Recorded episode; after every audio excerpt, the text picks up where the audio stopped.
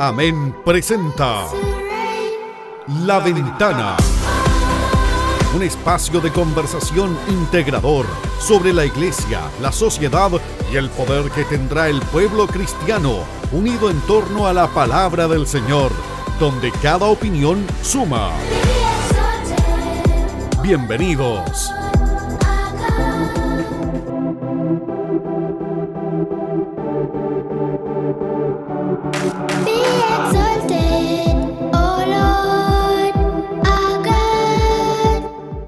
¿Cómo están? Muy buenas tardes, buenas noches, buenos días. La verdad es que en cualquier horario pueden estar mirándonos, escuchando este podcast.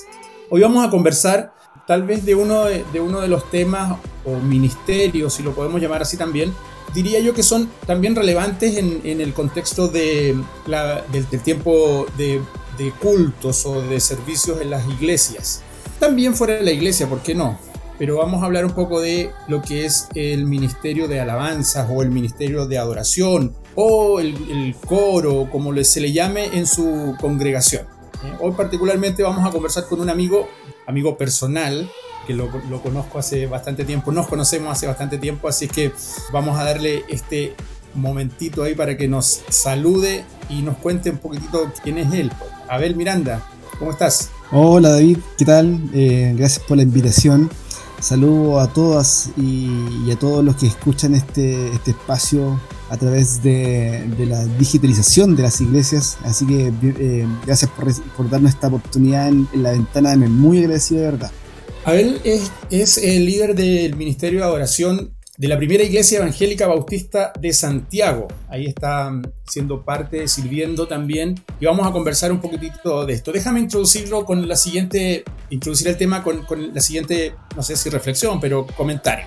Y es referente al Salmo 100, tal vez uno de los salmos más citados cuando se, de adoración se trata o de alabanza se trata. Un pasaje que, aunque es breve, es muy claro, preciso, enfático respecto de la de la adoración. Y desde el primer versículo, ¿cierto? Dice el salmista, dependiendo de la versión que usted lo lea, aclamen con júbilo al Señor, dice una versión. La Reina Valera dice, cantad alegres a Dios, habitantes de toda la tierra. Y en una sola línea, de alguna manera, el salmista nos llama a una expresión de adoración que es, que es específica. Primero, aclamar o cantar Luego nos habla del, sentido o la emoción que hay que poner detrás de esta expresión, dice con júbilo o alegres, dependiendo de la versión, insisto, que usted esté leyendo o la que tenga la cita del Salmo 100. Y después nos indica el motivo de esta adoración y el objeto de esta adoración al Señor, ¿cierto? Cantar alegres al Señor.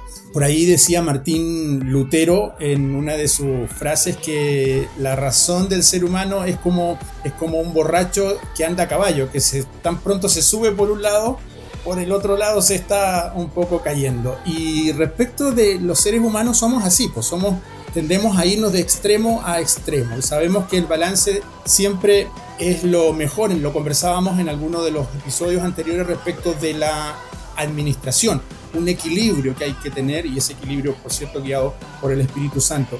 Y en este sentido, tal vez podríamos hablar de, en algunos casos, de extremo respecto de la alabanza respecto de la adoración, en, las iglesias, en los cultos, a veces muy alegres, otras veces muy eh, reflexivos, otras veces respecto de quiénes son los que están en el culto, ¿cierto? Los hermanos que a veces los encontramos con muchas ganas de cantar y decimos, oye, la iglesia estuvo, el culto estuvo bonito porque estaban todos encendidos tratando de cantar. Y otras veces las personas llegan así como tristes, bajoneados, con poco, con poco deseo y, el, y, los que están dirigiendo de alguna manera como que tratan de impulsar, ¿cierto? Eh, cante, aplauda conmigo. Y ese rol importante justamente lo tiene todo esto del ministerio de la, de la adoración. Dicho esto, Abel, primero tratemos de entender un poco qué es lo que es esto del ministerio de adoración. Hablábamos en uno de los episodios anteriores también justamente respecto de la adoración y que adoración era más allá de cantar. ¿Por qué, ¿Por qué, se conocen? Cómo, se, ¿Cómo es esto de los ministerios de adoración? ¿Es solo canto? ¿Es más allá del canto? ¿Por qué se llama ministerio de adoración, de adoración en tu iglesia, por ejemplo? Sí, claro, ahí está súper bueno eh, poder especificarlo. De hecho, a mí no me gusta tanto el nombre, porque cuando decimos adoración lo asumimos inmediatamente a la alabanza, cuando tiene una extensión mucho más amplia la palabra. Pero claro, eh, estamos o asumimos el, término, la terminología y, la, adoptamos dentro de la iglesia. Y claro, eh, hay un, y tú dijiste primero que es el ministerio. Y, creo que es una palabra súper importante porque depende de la iglesia, eh, se va a llamar de alguna forma, pero en realidad lo que pasa ahí es que se forman equipos, equipos ministeriales, y, seguimos con la palabra ministerial, porque en definitiva, en definitiva el ministerio la, el ministerio la componen personas, y, es importante ese, ese énfasis, porque nos relacionamos, queramos o no, de una u otra forma, en este rol de la alabanza, con personas que es importante generar ahí vínculos y vínculos en amor, en respeto, mostrar los frutos del Espíritu Santo eh, en esas relaciones. Y no solo con, con, las personas dentro del ministerio, o sea, tiene que darse de esa forma eh, para que sea un ministerio donde sea grato ir y, y, hacer lo que tiene que hacer, pero también es eh, hacerlo con la membresía, con la iglesia que, se, que va a, a la iglesia y que uno sirve a esas personas a través de del ministerio de la alabanza o el ministerio de adoración o como quiera que se llame. Y tiene que reflejarse ese, finalmente, lo que, o, la motivación que tenemos de por qué estar ahí. De ahí podemos estar en, esa, en ese punto de, la motivación. Entonces, uno es el ministerio que se lo componen personas y nos relacionamos con personas, ya sea del mismo ministerio, del, mismo equipo de trabajo, o con las personas que eh, son de la iglesia a las cuales servimos a todo esto. Y, lo que tú decías en otro punto, en la oración, entender que la oración se extiende más allá de la palabra de la música. ¿ya? De alguna forma lo asociamos, qué sé yo, ahí hay una historia más, bastante eh, sabrosa de poder investigar de por qué se asocia la, la palabra oración con la alabanza, pero finalmente eh, nosotros entendemos que somos pecadores, eh, como lo dice Romanos 6 por ahí, 23 creo eh, que fuimos condenados porque la paga del pecado es la muerte, pero también fuimos redimidos. Y todo eso, todo eso, al estar muerto ahí eh, y, tenemos que pagar el precio, es, es, el mismo Dios a través de su plan que nos va a buscar y porque Él nos ama primero, como lo dice Juan, primero Juan, y nuestra respuesta a eso es adorar. Y, y adoramos con toda nuestra vida, con todo nuestro ser, en todo tiempo, todo lo que hacemos es para glorificar al Señor, es para agradecerle por todo su acto de redención con nosotros. Entonces, toda nuestra vida tiene que ser un reflejo de la adoración y, no solo cuando nos sentamos en el piano o cuando cantamos o cuando tocamos la guitarra en, dos, tres horas de culto que tenemos el día domingo. Entonces, es importante entender que, que adoramos en respuesta a porque el Señor nos amó primero. Entonces, hasta ahí es súper importante y no hemos tocado ni siquiera una nota musical. Ninguna nota musical, claro. Eh, sí, pues yo lo decía, lo hablábamos hace, un, en, algunos, en algunos episodios con, con, otro invitado también y hablábamos de esto de la adoración y de, de, lo, amplio que es el, la palabra adoración, adoración y alabanza. Mezclémonos un poquitito a lo que tú, a lo que tú haces. Pues, a ver, pues tú, tú eres el líder de, el, líder, el jefe, le, dicen en algunos coordinadores, en otras iglesias, ¿cierto? Del Ministerio de Adoración, desde el punto de vista de la alabanza. Llevémoslo allá. ¿Cuál es el rol principal del Ministerio de Adoración, de alabanza, particularmente en, la iglesia o para el servicio de la iglesia? Sí, bueno, nos guste o no, dentro de la liturgia de las iglesias en el mundo, eh, el tiempo de alabanza es un tiempo no menor. Le hemos dado como iglesia una preponderancia eh, no menor, insisto, a la alabanza, que está bien, no, quiero decir que esté mal. Hay que buscar, tú dijiste ahí la, el punto medio para que... Claro, el equilibrio es súper importante. Bueno, no, no, nos metamos ahí, pero eh, claro, nosotros como iglesia le hemos dado eh, el tiempo o un tiempo importante a la alabanza congregacional, comunitaria, también le llaman en algunas partes. Entonces ahí me parece, voy a tomar un punto que tú, que tú dijiste, no lo tenía en la mente, pero eh, escuché por ahí otros podcasts, porque está muy de moda escuchar podcasts y está súper bueno también. Escuchaba una persona que decía que eh, en tiempos de, dificultad él va a la iglesia y, no le gusta tanto escuchar música tan estridente, tan movida, porque su espíritu está, está, está compungido, está... Entonces, y le damos 40 minutos de pura, de pura alabanza media movida, pero ¿qué pasa con, con, la sintonía que él quiere tener, con, con eh, estar eh, ahí eh, más reflexivo. O sea, una de las cosas que tiene que tener ahí el líder del ministerio de, de, adoración es justamente buscar ese equilibrio, buscar o, ver, sintonizar la alabanza, sobre todo con la palabra del Señor que se va a dar un poco más adelante. Un poco lo que hacemos como, como equipo de, de alabanza es justamente preparar el camino para llegar a, la guinda de la torta que es el sermón, no perder ese, esa, esa, ese foco. entonces, nosotros, ¿qué es lo que hacemos? Es finalmente preparar el camino. Y por lo tanto, las canciones tienen que estar eh, adecuadas para que, para que todo sea sin, sin una sintonía, un camino, una secuencia para llegar al, clímax de la liturgia que es el sermón. Ah, por ahí vamos en un, en un, en un track. Yo, yo, alguna vez lo escuché en una, en una iglesia, digamos, participé en, en una reunión y decía mm, el, el, predicador o el coordinador del servicio, digamos, del culto, decía, vamos a darle la oportunidad al coro, lo voy a decir tal cual lo escuché, no voy a nombrar en qué iglesia estuve, pero vamos a darle la oportunidad al coro para que prepare el ambiente para, de adoración y para que nos preparemos para recibir la palabra.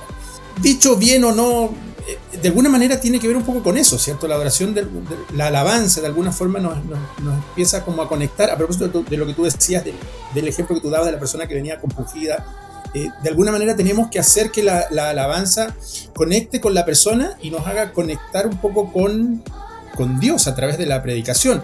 ¿Cómo, cómo deben ser las canciones? Porque hoy día eh, escuchar canciones, hoy, día todo es cualquier cosa podemos ponerla como un, como un, canto y, cualquiera puede empezar a, escribir y poner a Dios entre medio y creemos que eso ya es una canción cristiana.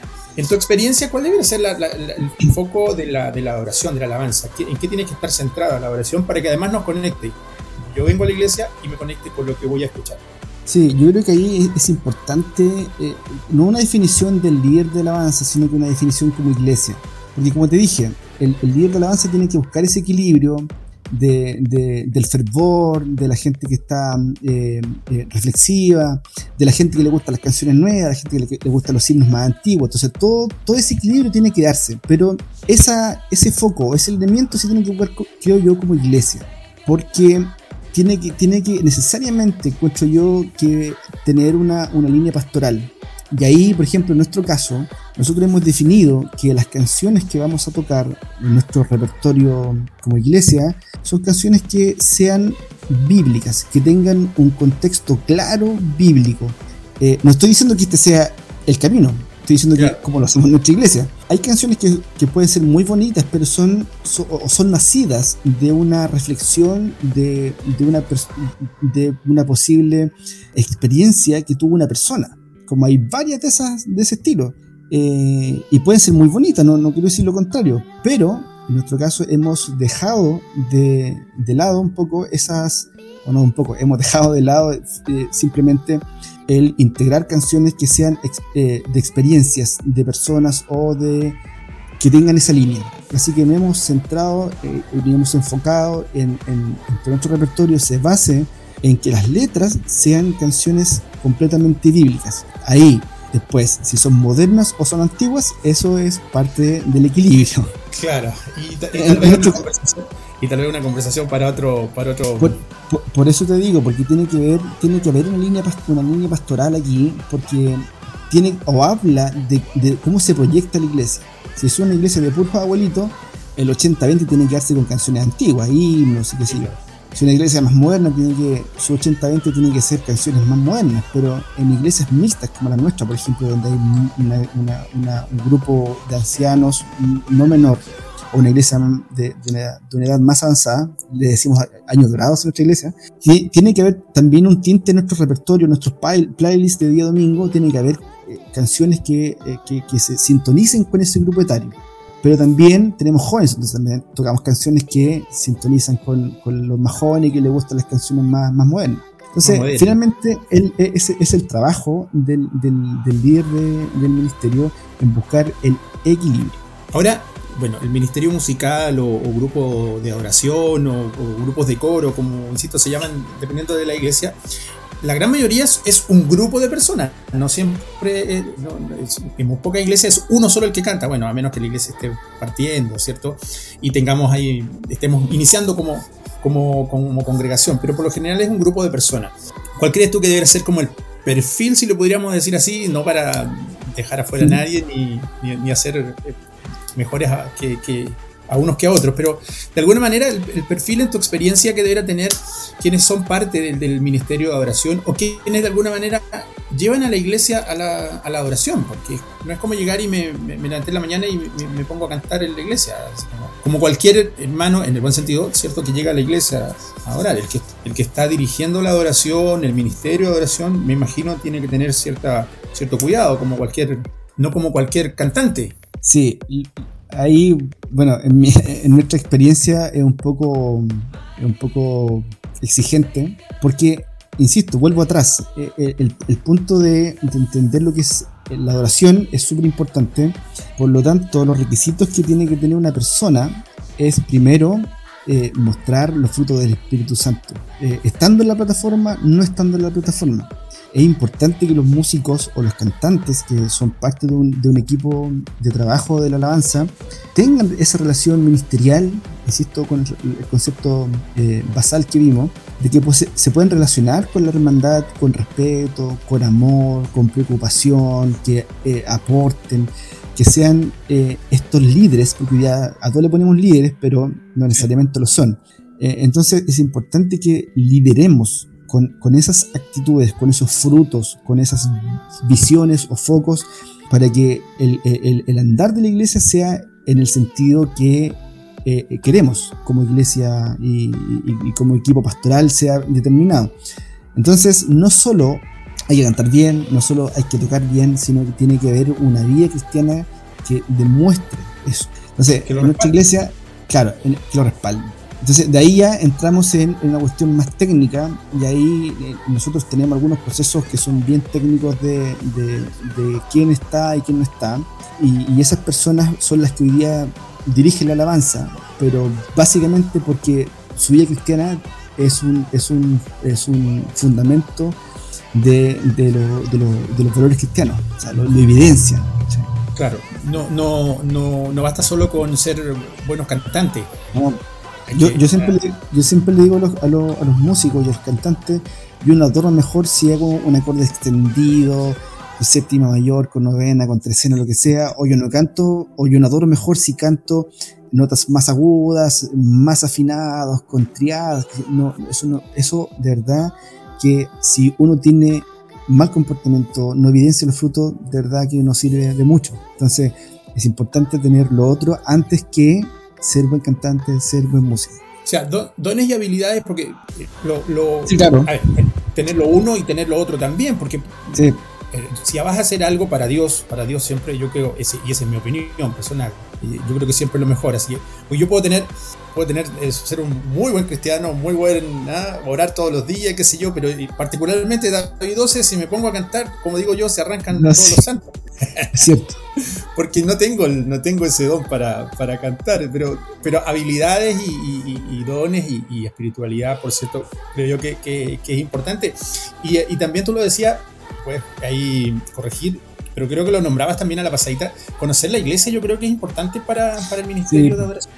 completamente importante, porque como te decía, cuando, cuando armamos la liturgia de, la iglesia, tenemos que sintonizar con toda la iglesia, pues, no con un grupo.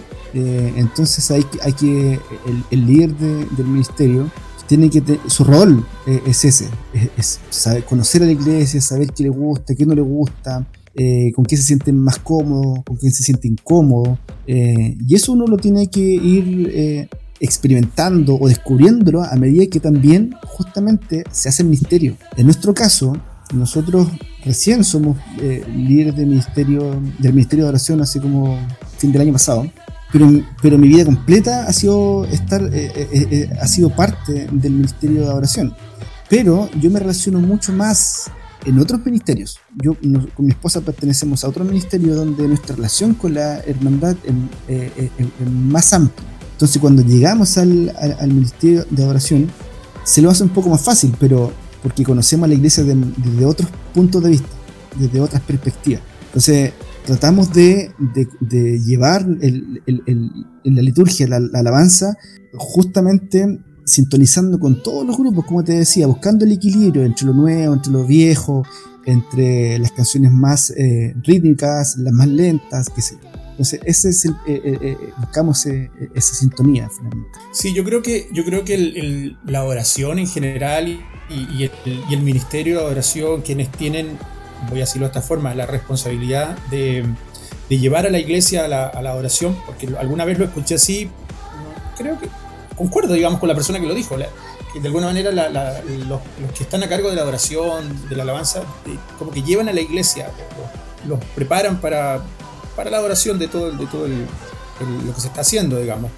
La meta finalmente tiene que ser eh, llevar la, oración con, las formas como Dios le, lo, ponga y como esté estipulado en, la liturgia, como tú lo decías, de, de su congregación, pero finalmente complacer a, complacer a Dios por lo que estamos haciendo.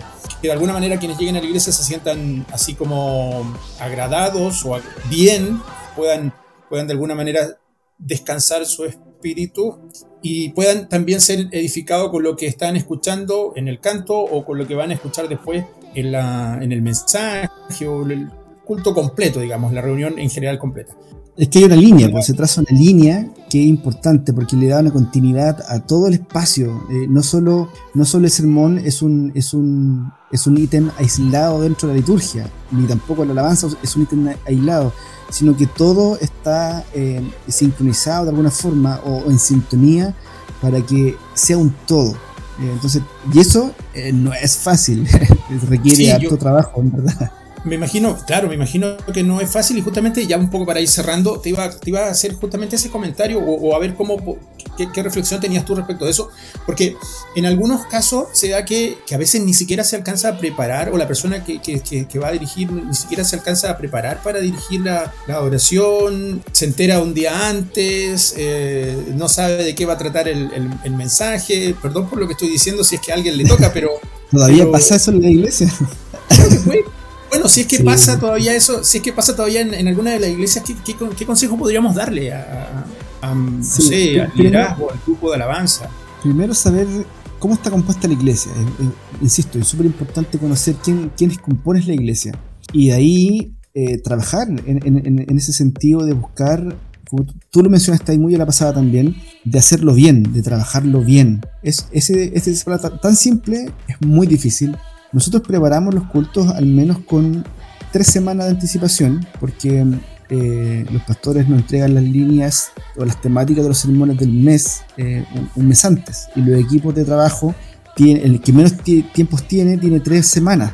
Entonces, imagínate buscar canciones que tengan eh, ritmos muy estridentes o muy rápidos para la alegría y el gozo, pero también buscar canciones que, que, que se apeguen a la reflexión, a la oración más íntima, buscar canciones más, más nuevas, otras más modernas, y todas, todos, todo eso más encima enfocado en una línea temática que va, que va a concluir con el sermón, es harto trabajo.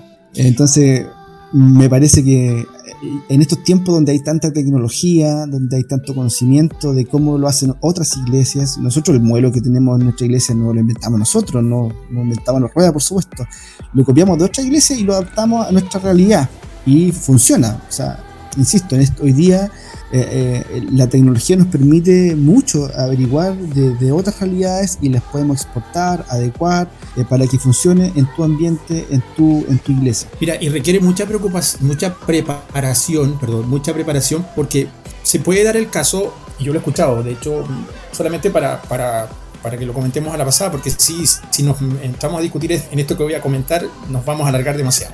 Pero se requiere mucha preparación y coordinación, yo estoy de acuerdo contigo, porque aquí puede saltar el que dice, bueno, ya, pero con tanta preparación, ¿qué dejamos que haga el Espíritu Santo? ¿Dónde está el Espíritu Santo ahí, en, todo esto? Dejemos que dejarnos ser guiados por el, por el Espíritu Santo. Yo creo que está, está desde el momento que uno se dispone a, a servir, ¿cierto? Sí, hoy, es, eh, bueno, esa es una, discusión muy actual porque hoy día, hoy día muchas iglesias están ocupando eh, eh, muy que nos ayudan bastante, por ejemplo, a las secuencias. Pero eso nos limita también a estos espacios más de, exploración en, el avivamiento, en, el nuevo canto y esas cosas que hoy día, o sea, que siempre se... espontánea que le llaman algunos. Espontánea, que se han, se, dan, se han dado todo el tiempo, pero hoy día con estas estructuras que más tecnológicas se entiende o se asume que se limita. Y no es cierto. O sea, la tecnología está para ayudarnos, no para limitarnos. El punto es saber justamente, y vuelvo a la palabra, buscar el equilibrio. Una cosa no tiene que necesariamente eh, ir en desmedro de la otra. Uno puede prepararse con anticipación y ser ordenado, ser precavido, pero también entender o estudiar o preparar estas em, manifestaciones que se pueden dar legítimamente dentro de la iglesia a través de la alabanza. El tema es cómo yo me voy a preparar para eso.